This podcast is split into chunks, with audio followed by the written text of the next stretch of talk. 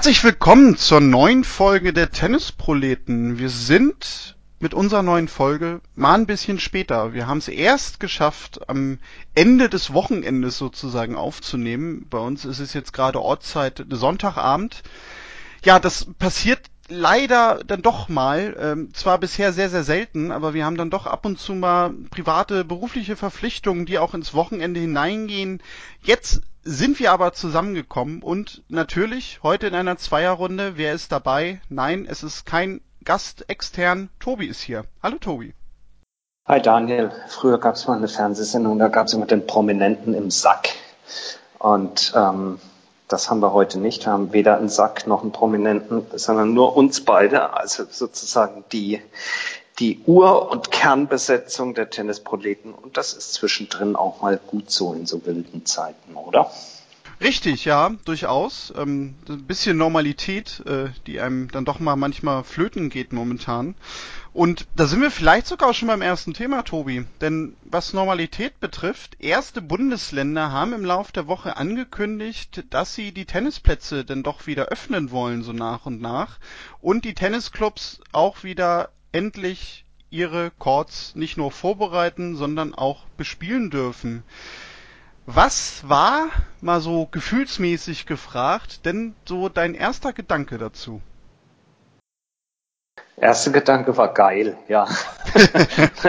ja, natürlich, oh, super, und äh, das Leben kommt zurück und, und, und, und natürlich äh, ist, ist eine, eine der Sachen, die ich am, am sehnlichsten vermisse, im Rahmen von, von Normalität ist das Tennis und es eben nicht nur das passive Tennis, am Tennis zu schauen am Fernsehen, sondern selber wieder auf dem Tennisplatz zu können. Insofern im ersten Moment und auch nach wie vor freue ich mich natürlich schon, wenn es die Möglichkeit gibt, ähm, dass es in Kürze dann vielleicht wieder losgeht. Wobei ähm, es relativ viele Clubs gibt, wenn man so durch die Gegend fährt und die Augen aufmacht, die auch aufgrund der Corona-Krise bisher in der Vorbereitung und Präparierung ihrer Plätze noch gar nicht so weit sind, als dass jetzt holter die Polter das gleich losgehen könnte. Also vielleicht äh, ist auch dort nochmal dann eine kleine Frist vonnöten, bis es dann wirklich losgeht. Das Zweite ist natürlich, denke ich, was man dazu sagen muss, es kann, und da gibt es bisher noch keine klaren äh, Aussagen dazu. Das kann meines Erachtens ja aber auch nur unter einer gewissen Restriktion alles losgehen. Also du wirst hier nicht in, in Tennis- und Sportvereinen mit angegliederter Tennisabteilung äh, die Terrasse, die Sonnenterrasse wieder aufhaben, wo du danach dann noch schön sitzen kannst und Kaffee trinken kannst. Äh, genauso der, aber das denke ich mir alles nur so und macht aber meines Erachtens auch Sinn. Genauso wird es kaum möglich sein, irgendwie einen normalen Betrieb einer Tennisanlage zu haben im Sinne von die Umkleiden sind da offen und alles, sondern ich glaube, dass das, wenn dann nur, nur sehr, sehr reglementiert stattfinden kann. Also erster Gedanke war toll, aber dann ist nach und nach trotzdem ist so ein gewisses Aber bei mir auch dabei und ich glaube, du teilst das auch das Aber. Was ist das?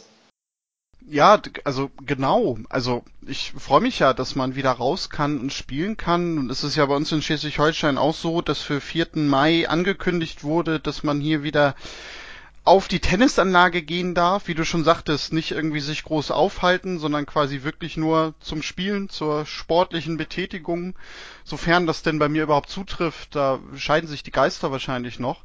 Aber ich habe mir dann wirklich die Frage gestellt, auch weil man ja schon irgendwie sich auf diese Situation so gedanklich ja eingestellt hat, dass man vorsichtig ist, dass man, gehöre ich halt auch zu, obwohl ich sogar noch jeden Tag irgendwie normal zur Arbeit gehen kann, schon aber außerhalb davon irgendwie die Sozialkontakte wirklich runtergefahren habe, wenig eigentlich deswegen rausgehe, um mich jetzt irgendwie zu verabreden ja, also gehe ich dann wirklich spielen? Ich muss sagen, da habe ich nämlich sogar irgendwie ein mulmiges Gefühl bei. Das war zumindest dann auch so meine zweite Reaktion nach der Freude der Nachricht, weil ich so dachte, ist da nicht vielleicht auch für mich selber so ein bisschen die Gefahr, ja, dass man auch so seine eigenen Hürden und, und seine eigene Vorsicht, die man jetzt äh, aufgebaut hat, dann auch schnell fallen lässt, weil man natürlich auch selber wieder ganz schnell in diese Normalität dadurch einfach verfallen kann und vielleicht deswegen auch gewisse Vorsicht äh, nicht mehr so walten lässt. Das sind vielleicht auch so Kleinigkeiten einfach, aber das war nämlich so mein Gedanke. Und ich meine, wenn man das jetzt mal hochrechnet, ich meine, bisher haben ja nicht alle Bundesländer gesagt, dass es wieder möglich ist, aber wenn man jetzt bedenkt, also wirklich nur auf jetzt mal Tennis bezogen, und es gibt ja sogar noch andere Sportarten, die dann auch wieder loslegen dürfen, sind das ja schon wieder doch so viele tausend Menschen, dass du ja schon, trotz aller Abstände, die du auf dem Tenniscourt und so weiter hast, ja, die, das Risiko einfach natürlich von Infektion und Weitergabe einer Infektion schon erhöhst. Das ist so mein Gedanke einfach gewesen. Vielleicht wird man da auch jetzt schon ein bisschen zu übervorsichtig. Ich meine, ich will jetzt auch keinem irgendwie ausreden, auf den Tennisplatz zu gehen, aber wenn die Tennisplätze hier wirklich öffnen, bin ich selber mal gespannt, wie ich darauf so reagiere oder ob ich dann doch vielleicht ja diesen Drang habe, nee, also komm, ich will jetzt doch mal wieder raus. Ja, ähm, ich, ich denke, es hängt natürlich äh, sehr, sehr stark auch davon ab, welche, welche Einstellung der Einzelne äh, zu der gesamten sag ich mal, oder zu den unterschiedlichen Strategien in der Corona-Bekämpfung hat. Und ähm, vor dem Hintergrund gibt es ja welche, die sagen, boah, das ist alles eh viel zu strikt und man müsste das lockern und äh, das ist auch bis hin zu, es ist eh alles nicht so schlimm.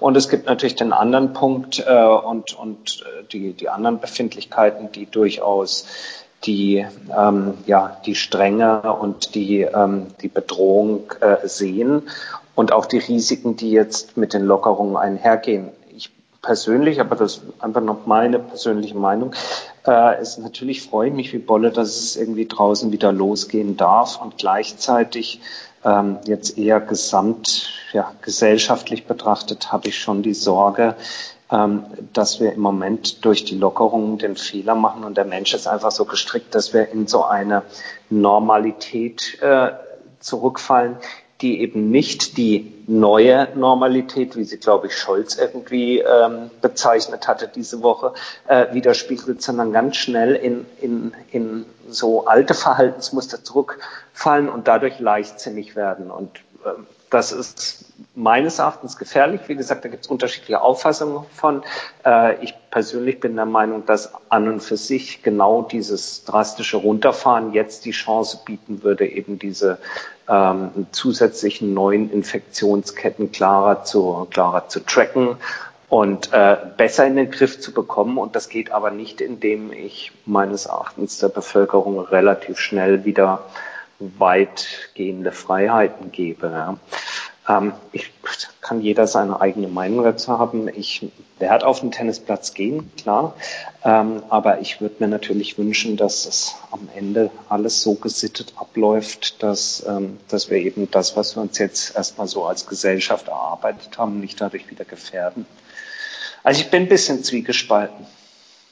Aber ja, also hast es, glaube ich, auf den Punkt gebracht mit dieser unbewussten Leichtsinnigkeit, ne, die man einfach dann wahrscheinlich wieder ja durch diese Normalität und viel mehr normale Abläufe dann so entwickelt. Also weil ich glaube, da sind wir uns drüber einig, 99,9 Prozent der Menschen, die Tennis spielen, äh, sind sich, glaube ich, über diese Situation bewusst und, und gehen auch angemessen damit um. Aber gerade bei Infektionen ist es ja nun mal auch häufig so, dass du das in Momenten äh, ja, dass das in Momenten passiert, äh, wo man sich wahrscheinlich drüber wundern würde, äh, dass es in dem Moment passiert, wo man doch eigentlich sagt, naja, aber ich habe doch so gut aufgepasst. Ähm, deswegen, also mir geht's da eigentlich eher wahrscheinlich dann um so eine, ja, wie du sagtest, Wahrscheinlichkeitsrechnung, die da auch irgendwie mit reinspielt, ne? Also auch äh, unsere Bundeskanzlerin hat es ja in ihrer Pressekonferenz auch sehr gut vorgerechnet, äh, ja, wie gering eigentlich auch äh, diese Marge ist, in der wir uns bewegen, bis es dann doch äh, zum einer totalen Überlastung des Gesundheitssystems kommen kann. Und ich glaube, dass das auch bei mir so ein bisschen zum Beispiel da mit reinspielt, dass ich da doch irgendwie ein bisschen skeptisch noch bin, ob ich das so toll finde. Ja, definitiv, definitiv bin ich, bin da, bin da auch skeptisch und wie gesagt mit mit allem übrigens, was noch drumherum damit verbunden ist, dass ähm, ähm, Tennisplätze fit machen, wird viel mit ehrenamtlichen Kräften gearbeitet. Wie machst du das dann? Aktivierst du dann Vereinsmitglieder, die dann helfen, die, die Plätze herzurichten und schon währenddessen anfangen, äh, ich übertreibe jetzt, sich gegenseitig anzustecken? Äh, was ist im Jugendbereich, äh, im Kindertennisbereich, der viel, viel schwerer zu, Kinder sind halt nun mal schwerer zu zu koordinieren auf so einer Tennisanlage, äh, dürfen dann nur die Erwachsenen spielen und dürfen bei den Erwachsenen bitte aber nur die bis 55 oder 60-Jährigen spielen und, und, und. Also äh, erstens mal, wie gesagt, ist es noch nicht klar definiert pro Verband oder pro ist ja nicht nur Verband, sondern es sind ja die Städte, die sozusagen die Sportanlagen wieder freigeben müssen. Äh, das ist das eine. Also da würde ich mir dann schon eine klarere Guideline für alle äh, wünschen, unter welchen ja, Rahmenbedingungen sowas stattfinden kann. Und dann ist eben der Einzelne, der da den Unterschied macht. Und wie sehr geht dir da, wie schnell der Gaul durch, sozusagen, auf dem hm. Tennisplatz. wie gesagt, ich will das keinem ver und, und schon gar nicht mir selber irgendwie vermiesen. Ich freue mich so wahnsinnig, wenn es wieder losgeht und gleichzeitig trage ich aber halt eine, eine recht große nach wie vor Sorge und eben auch, auch ähm, Zurückhaltung äh, in mir, was den weiteren Fortgang dieser, dieser Pandemie und der damit verbundenen Einschränkungen angeht. Also ich bin da im Moment skeptisch und ich will gar nicht sagen pessimistisch, sondern halt sehr, sehr defensiv äh, zu sagen, hurra, ab August wird alles wieder normal sein. Ich glaube daran im Moment nicht. Ich glaube, dass es wirklich lange, lange, lange dauern wird, beziehungsweise so lange dauern wird, bis ein Impfstoff da ist würde mir natürlich wünschen, dass irgendjemand anders, der ein besseres Szenario bereithält, recht, recht behält. Ich glaube, so geht es vielen. Ähm, aber äh, in Bezug auf Tennis, ja, äh, wir, wir werden es sehen im Mai, wie das dann abläuft. Genau, man soll ja sowieso in der Zeit momentan mit nichts planen. Also es kann natürlich auch irgendwie sein, dass äh, vielleicht die eine oder andere Entscheidung nochmal zurückgenommen wird, kassiert wird. Von daher warten wir da einfach weiterhin ab, wie sich die Dinge ergeben. Ähm, ja, äh, wer natürlich auch drunter leidet, äh, da haben wir bisher eigentlich auch jede Woche drüber gesprochen, auch mit den Gästen, die wir hatten, ist natürlich der Profibereich im Tennis. Und da hat sich jetzt am Tag unserer Aufnahme quasi auch so ein bisschen was Neues ergeben. Äh, für mich, das war eigentlich so meine erste Notiz, die ich mir jetzt für diese Folge gemacht habe, war die Aussage von Jan-Lennart Struff, der nämlich meinte, also es wird wahrscheinlich, eventuell kann es sehr gut sein, dass es kein Profi-Tennis mehr gibt in diesem Jahr. Gleichzeitig hat er aber vorgeschlagen, um auch einerseits Spielpraxis zu ermöglichen, gleichzeitig aber auch einfach Spielerinnen, Spielern die Möglichkeit zu geben, zumindest etwas Geld zu verdienen noch im Laufe des Jahres, äh, nationale Profiligen oder andere Formate zu ja, entwickeln und anzubieten.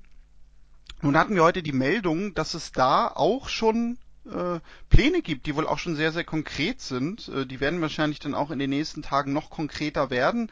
Die erste Meldung war heute, Tobi, dass es äh, ein kleines Turnier im Rheinland-Pfalz geben soll, nämlich in Höhergrenzhausen im Westerwald mit acht deutschen Spielern. Unter anderem Dustin Brown und Yannick Hanfmann sollen dabei sein. Ja, das Ganze soll sogar schon, und das hat mich dann sehr gewundert, Anfang Mai starten. Wie ist das gerade so? Also, das ist ja letztendlich als Exhibition-Turnier zu werten. Normalerweise fixt mich persönlich sowas eigentlich nicht an. Freust du dich oder würdest du dich auf sowas freuen? Wenn der Entzug erstmal groß genug ist, dann schaut man sich fast alles an, könnte ich jetzt sagen. Nein, es ist natürlich ähm, ähm, ich glaube, es sind, es sind mehrere Dinge, die damit reinspielen. Und gerade jetzt gestern und heute würde ich sagen, überschlagen sich fast schon die Ereignisse, was diese, ich nenne es jetzt mal Privatserien angeht, ähm, äh, anbetrifft. Also den Auftakt äh, machte eben diese Meldung, dieses ähm, Tennis Point äh, Einladungs Exhibition Turniers in Rheinland-Pfalz, was eben unter Ausschluss der Öffentlichkeit stattfinden wird und ähm, was aber natürlich auch dann wiederum Wettanbietern die Möglichkeit gibt, äh, Wetten anzubieten und was Zuschauern die Möglichkeit äh, bietet über entsprechende Streams. Da steht aber noch nicht final fest, wo und wie das übertragen wird, dazu zu gucken und damit natürlich dann wiederum für den Veranstalter ein paar Einnahmen zu erzielen, die dann den Spielern zugutekommen. Äh, Soweit, so gut. Ähm, ich glaube, dass das nach so einer, nach so einer äh, Entzugskur von Live-Tennis im Fernsehen äh, ein Großteil der Menschen, die begeistert Tennis schauen werden, sowas auch einschalten werden und sagen, äh, sagen werden, Mensch, endlich kann ich mal wieder was, äh, kann ich mal wieder Live-Tennis schauen. Ähm, Interessant wird, wird halt sein, wer kann da von dem, was dort jetzt aufgestartet äh, wird, wer, ja, wer kann am meisten begeistern? Denn es ist, wenn es nur Rheinland-Pfalz wäre mit diesem äh, Turnier äh, und dann haben sie Dustin Brown da, dann würden wahrscheinlich einige draufspringen, würden sagen, Mensch, das ist ja klasse, das ist ja prima. Jetzt kommt genau in dem Augenblick Patrick Muratuglu um die Ecke und sagt, er plant jetzt ähm, eine ganz große Kiste, nämlich bei sich in der Academy eine Art äh, Ultimate Tennis Championship Privatserie, äh, wo zumindest mal fürs erste Wochenende, ähm, das soll Anfang Mitte Mai, ich meine Mitte Mai stattfinden, so um den 16. Mai herum, schon mal David Goffin und Alexei Popirin zugesagt haben. Und dort sollen dann über eine Sequenz von fünf Wochenenden, ich glaube insgesamt 50 Matches gespielt werden. So, jetzt lasst er mal im nächsten Step, äh, ich weiß, dass Benoit Per da unten in der Ecke häufig bei Murat Huglo äh, trainiert, genauso Tsitsipas. Jetzt lasst er mal Per gegen Tsitsipas spielen. Ich glaube, dann gucken die Leute weniger Rheinland-Pfalz und gucken dann bei Murat Huglo in die Academy rein. Also ja, das wird äh, in, in in einem gewissen Rahmen Erfolg werden. Bei Muratoglu muss man noch dazu sagen, äh, man darf gespannt sein, denn was er dort macht, ist, ähm, er wird ein Konzept präsentieren, wo er all diese, egal wie man nun dazu ste steht, all diese Hirngespinste, Ideen, Fantastereien, die er schon in Interviews zum Tennis der Zukunft geäußert hat, die möchte er dort verwirklichen. Er hat ja vor Augen, dass Tennis, äh, was das Publikum angeht, vollkommen überaltert ist. Die Menschen sind zu alt, die dort sind. Wir kriegen keine Jungen rein. Da ist viel zu wenig Rambazamba. Deswegen wird im Rahmen dieser Series, die er dort austrägt, also von Coaching über Cheering, der, äh, also das, das Anfeuern durch die Familie, Friends and und Family erlaubt sein. Und wenn es aufgrund von Corona noch nicht persönlich ist, dann über Headphones. Und überhaupt, die Spieler sollen ihre Emotionen rauslassen, sprich wahrscheinlich wird Schlägerzertrümmern nicht nur erlaubt, sondern fast schon gefordert sein. Und ich übertreibe jetzt. ja, also ähm, man, äh, genau, es gibt Punkte. Ja. Also man darf gespannt sein, das wird ein Experiment. Es ist aber Tennis politisch, ähm, sage jetzt mal blöder Begriff, aber doch ja Tennis politisch, was die Zukunft des Tennis angeht, äh, das weitaus interessantere Projekt, was jetzt dieses Wochenende gelauncht wurde, Rheinland-Pfalz verzeihe es mir, als äh, diese ähm, Exhibition, die dort stattfindet. Hm. Aber also das war sogar schon bei dem Projekt, was jetzt heute auch durchklang mit dem Deutschen Tennisbund und dem österreichischen Tennisverband, die ja wohl auch so eine kleine Mini-Turnierserie jetzt für die nächsten Wochen planen, nämlich auch schon mein Gedanke. Also da hat man natürlich auch die Möglichkeit, äh, ja, neue Formate auszuprobieren, äh, wie du schon sagtest, auch regeltechnisch vielleicht ein bisschen was auszuprobieren. Und gerade deswegen kann es ja vielleicht sogar auch wirklich am Ende mehr als eine Exhibition sein, weil es vielleicht sogar auch echt darum geht, ja, also gerade für so ein Muratoglu äh, sich vielleicht auch irgendwie in diesem großen Tenniskosmos auch irgendwie noch vielleicht einen kleinen Platz mit Show-Events oder sonstigen Veranstaltungen zu sichern. Also wir reden ja nun wirklich eigentlich fast jede Woche darüber, wie viele äh, Verbände und Organisationen und Firmen das irgendwie gibt, die versuchen da irgendwie einen Fuß reinzusetzen. Und das ist natürlich gerade für diese ganzen privaten Veranstaltungen eigentlich dann jetzt die perfekte Zeit. Je mehr natürlich dann auch wieder internationalen Reiseverkehr möglich ist, aber vielleicht einfach die äh, ja, äh, internationale Tennisszene, was zumindest die Weltranglistenturniere angeht, einfach noch pausieren muss. Das wird, glaube ich, eine spannende Frage dann und eine spannende Sache in den nächsten Wochen.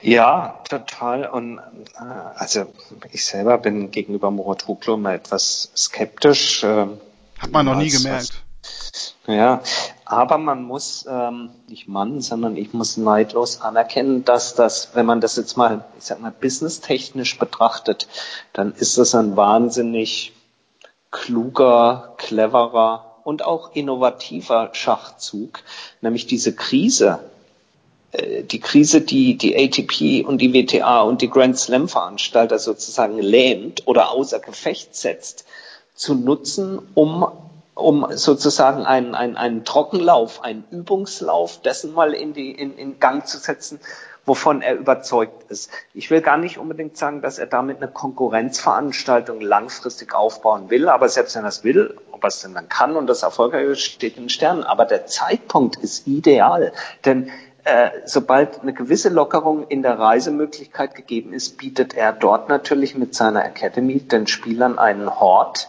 ähm, der, ähm, äh, der A bietet Schutz, also die können sich in einem geschlossenen Orbit dort bewegen. Äh, man kann dort entsprechende Maßnahmen ergreifen, dass äh, Infektionen oder sowas unterbunden werden. Ähm, also das kannst du natürlich in so einem abgegrenzten Raum, in so einem abgegrenzten Areal viel, viel besser umsetzen, ja, als wenn du jetzt sagen würdest, ja, wir machen jetzt halt, jetzt darf halt mal ein ATP-Turnier stattfinden. Und ähm, und das Ganze auszutesten, also das ist geschäftstechnisch gesehen, ist das wirklich clever und er hat natürlich die Kontakte zu einer ganzen Reihe von attraktiven Spielern und übrigens nicht nur Spielern, sondern auch Spielerinnen. Also er wird das mischen, äh, so dass er da, das, das wird sehr, sehr interessant sein zu sehen, wie er dieses Ding aufstartet, wie sich das vermarkten lässt und dann, ob es dann entweder hilft, die ATP und WTA zu reformieren in ihrer, in ihrer Art, wie sie Tennis präsentieren, oder ob es eine Art Konkurrenzveranstaltung wird. Also das ist, äh, das ist spannend, absolut spannend. Und du hast es angesprochen, äh, ja, Nummer drei eben äh, diese Vereinbarung jetzt oder die Gespräche zwischen dem DTP und dem österreichischen Tennisverband, so eine Art Miniserie, wo wohl schon äh, Kohlschreiber und Struff zugesagt haben und auch Team soll mit dabei sein. Auch das ist natürlich äh, nett, ja, und das kann großen Spaß machen im Mai. Ja, und du hast es im ersten Satz ja schon gesagt, also er hat ja nicht nur die Kontakte, sondern Südfrankreich, da leben halt auch wirklich viele Spielerinnen und Spieler. Also denk ja. nur an Monte Carlo. Du kannst ja theoretisch ja. haben, dass dann nachher so ein Zverev oder so mal aufschlägt. Ja, das total. würde natürlich dann auch international für Aufmerksamkeit sorgen. Das ist richtig. Man sollte sich eigentlich fragen, wieso hatten wir diese Ideen nicht? Das ist das Entscheidende. Ja, der entscheidende Unterschied ist der, dass er einfach in der Box von Tsitsipas, von Serena, von Coco Golf und, und, und sitzt und wir eben immer nur daheim. Ja. Ach, weiß ich nicht. Das lasse ich nicht gelten. Ja, und um das Quartett jetzt voll zu machen, ich sage ja, dieses Wochenende war viel los, was das angeht. Die Nummer vier ähm, ist die Nummer zwei der Welt, nämlich Rafa Nadal. Der hat heute oder gestern ähm, über seine Academy äh, ein ähnliches Konzept, äh, oder nein, nicht ein ähnliches Konzept, auch ein Konzept äh, lanciert, dass sie also planen, solange Corona äh, und, und äh, die Corona-Pause im Tennis ist, dass sie ähm, versuchen werden, eben, Pro, Sie sprachen von Profi-Players, im, im Englischen kann das natürlich sowohl female, also weiblich, als auch männlich äh, bedeuten, die sie auf die Academy ähm, äh, dort einladen wollen, die dort hervorragende Trainingsmöglichkeiten vorfinden, wo sie dann aber eben auch Matchpraxis sammeln wollen, indem sie dort dann entsprechende auch im TV dann zu verfolgende Matches bestreiten lassen zwischen den äh, ATP und WTA-Spielern, die dort sich sozusagen in der Rafa Nadal Academy fit halten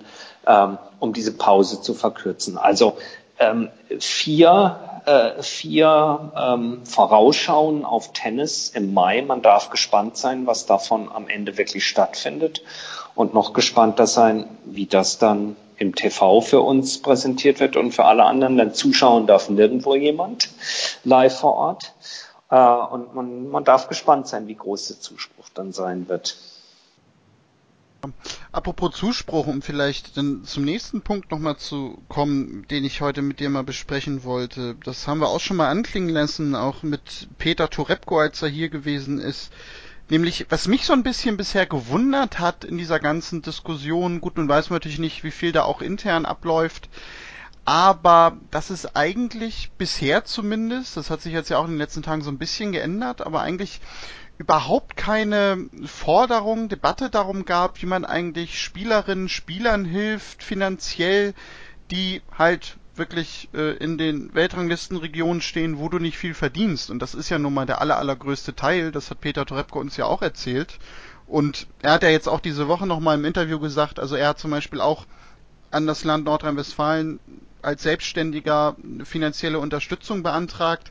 Nur was ich mich da gefragt habe, ist, müssten da nicht eigentlich auch ATP und WTA irgendwie ja ein Interesse dran haben oder was auf den Weg bringen, um irgendwie Unterstützung zu leisten, weil ohne diesen ganzen Unterbau, den es gibt, gibt's halt letztendlich natürlich eigentlich auch keine Top 100, die spielen können.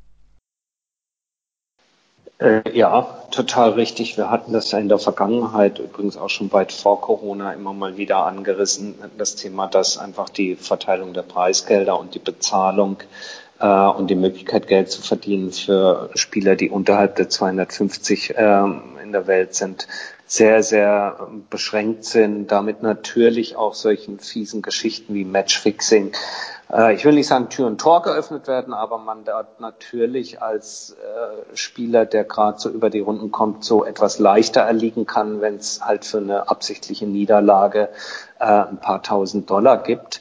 Äh, und, und, und. Also das Thema als solches der Ungleichbehandlung, äh, nicht Ungleichbehandlung, sondern der, der schlechteren Bezahlung, äh, ist ja nicht neu und damit eben auch die Gefahr immer wieder, wie gut kann der Unterbau sein für, für Spielerinnen und Spieler, um sich dann irgendwann in Richtung 150, 150 zu entwickeln, die äh, ja dann eben die, die Kassen und die Stadien füllen sollen.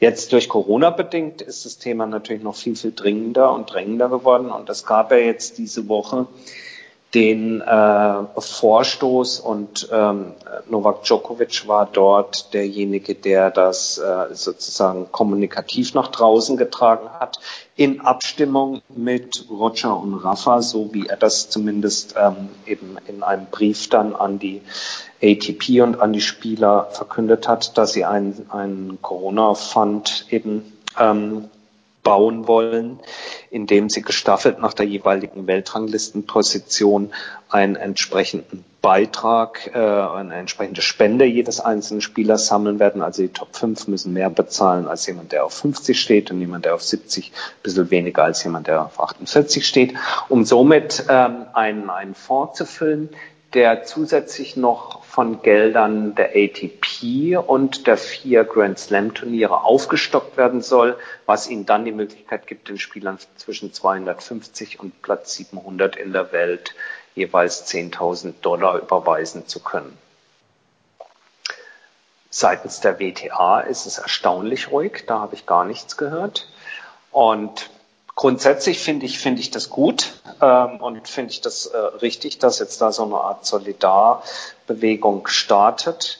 Ähm, persönlich glaube ich aber, dass das, äh, da, dass es auch ganz toll ist, dass möglichst, also es wird kein Spieler gezwungen, in den Top 100 dort mitzumachen, aber wahrscheinlich wird es dort so eine Solidarpakt geben. Es werden wahrscheinlich sehr, sehr viele mitmachen.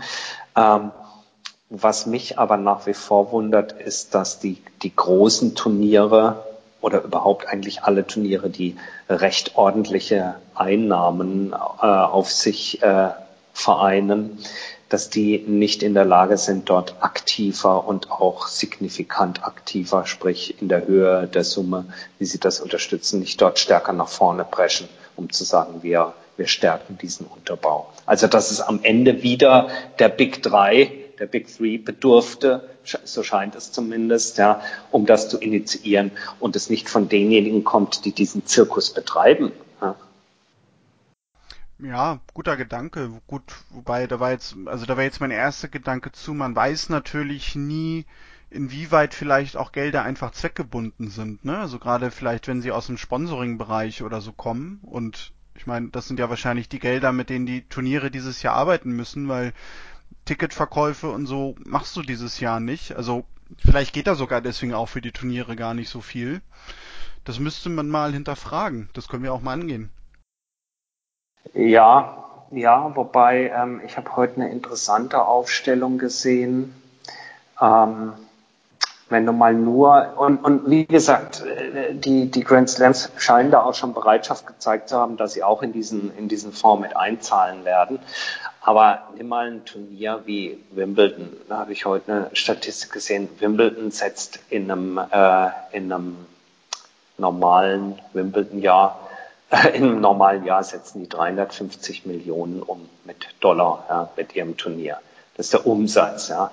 Und ähm, wie viel Prozent Marge du da am Ende auch immer rechnest, dort übrig bleibt. Ja. Ähm, egal ob du mit 10 oder 20 oder 30 rechnest, also da kommen schon irre Summen zustande. Und jetzt nimm mal alle vier Grands.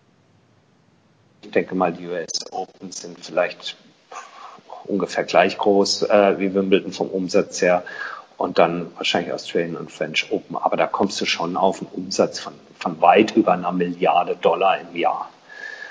Und dann rechne davon mal ein paar Prozente Marge runter und so weiter und so fort. Wie viel da übrig bleibt, was du jetzt einmalig sozusagen als Solidarbeitrag damit reinschießen könntest, damit, damit diese Spielerinnen und Spieler unterstützt werden. Ich weiß nicht, ob dann nicht auch ein bisschen mehr als 10.000 Dollar möglich wären, um, um den Leuten das Überleben zu, zu ermöglichen. Ja, gut, okay. Also ich war jetzt gedanklich, äh, nämlich beim, als ich jetzt gerade dieses Beispiel nannte mit Sponsoringgeldern, eher so bei Turnieren wie zum Beispiel in Halle oder auch Roten Baum und sowas. Das stimmt natürlich, da, da hast du recht. Äh, man, man sagt ja auch, dass gerade, wobei das auch noch, auch noch größere Turniere sind, das aber gerade die sagen wir, kleineren Turniere, gerade im 250er Bereich oder sowas, mitunter ja schon große Probleme haben, am Ende profitabel zu arbeiten. Also die werden wahrscheinlich auch nicht so einfach, egal welche Gelder, woher die Gelder kommen, ob von Sponsoren und so weiter und so fort, nicht so in der Lage sein, da so potent, finanziell potent mitmischen zu können. Da gebe ich dir recht. Hm. Vielleicht noch zur WTA, weil du sie gerade angesprochen hast. Ähm, was mir da sehr positiv aufgefallen ist, dass die Zusammenarbeit zwischen ATP und WTA ja zumindest was Medienarbeit angeht, ja schon ein bisschen zusammengerückt ist. Also man liest momentan häufiger mal gemeinsame Presseerklärungen und sowas da bin ich ja gespannt, auch so für die Nach-Corona-Zeit, um das nicht vielleicht sogar auch mal so ein kleiner, ja, Stein des Anstoßes ist, äh, um auch vielleicht in anderen sportlichen Bereichen mal die Zusammenarbeit zu intensivieren. Da vielleicht so als kleiner Teaser mal, weil ich glaube, das ist auch eine Diskussion und ein Thema, wo man locker wahrscheinlich eine ganze Tennisproletenfolge mit füllen kann.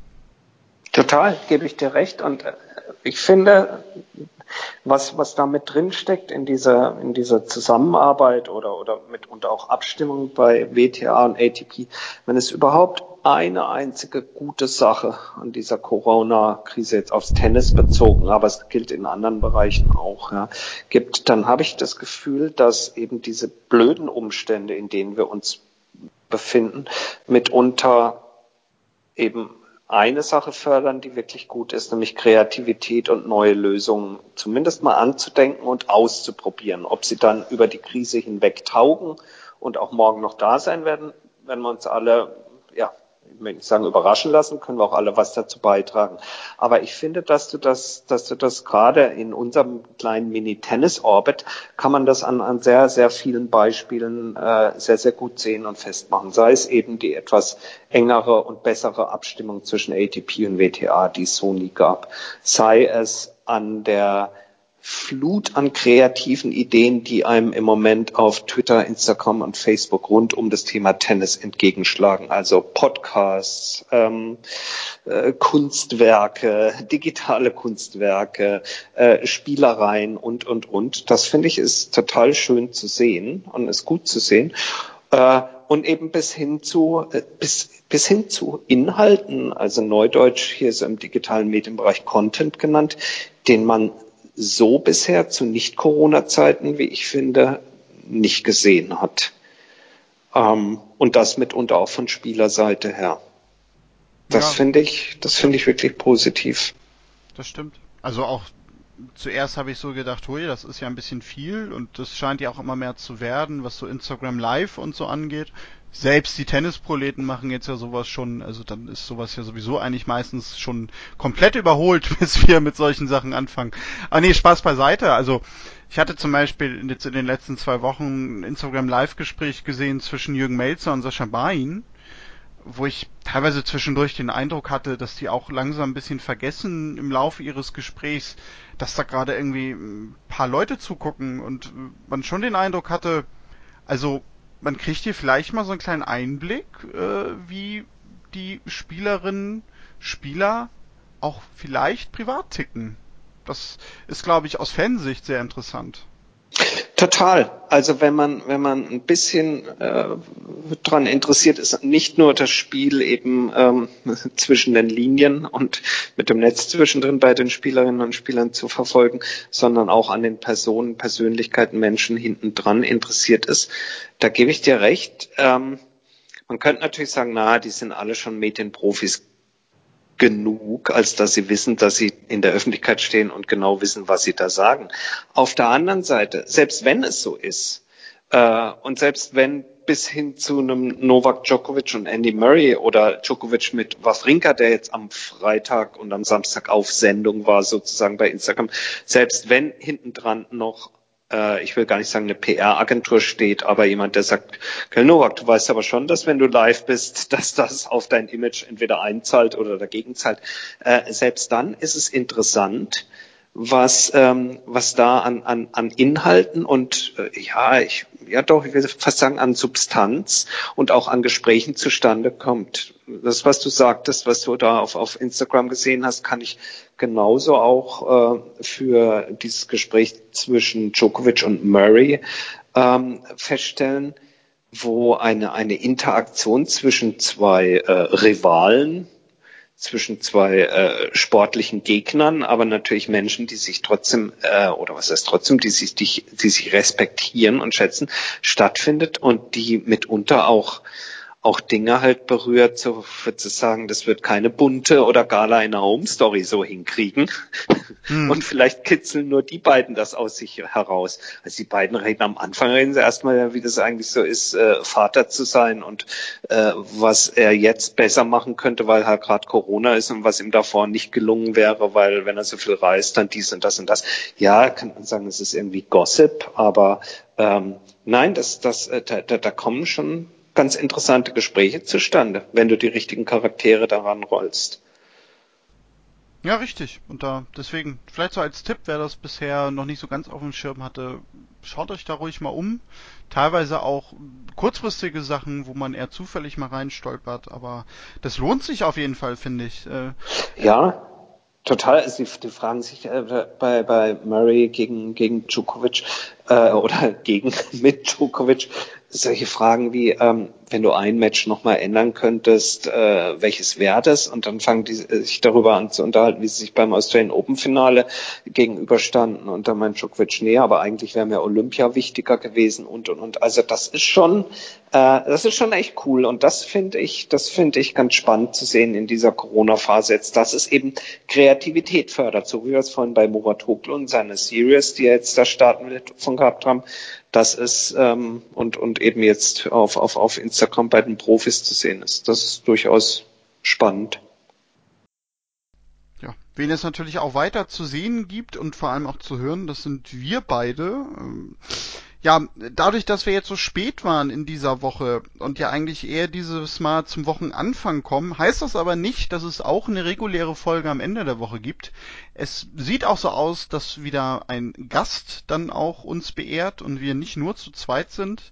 Wir werden sicherlich auch das ein oder andere Instagram Live immer mal so einschieben, aber da ist es jetzt so, dass wir uns da nicht irgendwie einen bestimmten Rhythmus oder so überlegt haben. Das ist, glaube ich, Tobi, äh, bei uns eher so dann mal nach Lust und Laune, wenn wir da gerade mal die Zeit zu haben. Ja, und wenn vielleicht auch irgendwie was passiert, was staatstragend ist, also weiß nicht, Boris Becker wird nochmal Vater oder sowas oder Steffi Graf fängt wieder an Tennis zu spielen. Genau, genau. Oder die Sandplatzgötter stellen ihre eigene Turnierserie vor oder irgendwie sowas. Richtig. Genau, das werden wir tun. Und da wir uns diese Woche sozusagen verspätet gemeldet haben, entlassen wir euch ein bisschen früher in den Feierabend, entgegen unserer sonstigen Tennisproletenstunde. Wir haben den Platz heute nur für 40 Minuten gebucht, oder? Richtig, auch wir müssen in diesen Zeiten einfach sparen, Tobi. Es ist so ja. traurig. Das tun wir. Seid lieb gegrüßt. Äh, draußen bleibt gesund und wir hören uns in Kürze wieder. Tschüss von meiner Seite aus. Ja, und wenn ihr uns folgen wollt, äh, dann tut das gerne bei Twitter, bei Instagram, bei Facebook. Dort findet ihr uns unter Tennisproleten. Da könnt ihr uns auch Kritik, Anregungen, Lob, Heiratsanträge, sonst was schreiben. Ebenso per Mail an kontakt.tennisproleten.de. Und sonst, Tobi hat's gesagt, bleibt gesund, passt auf euch auf, haltet Abstand. Wir hören uns im Laufe der Woche dann nochmal wieder. Bis dahin, macht's gut und tschüss.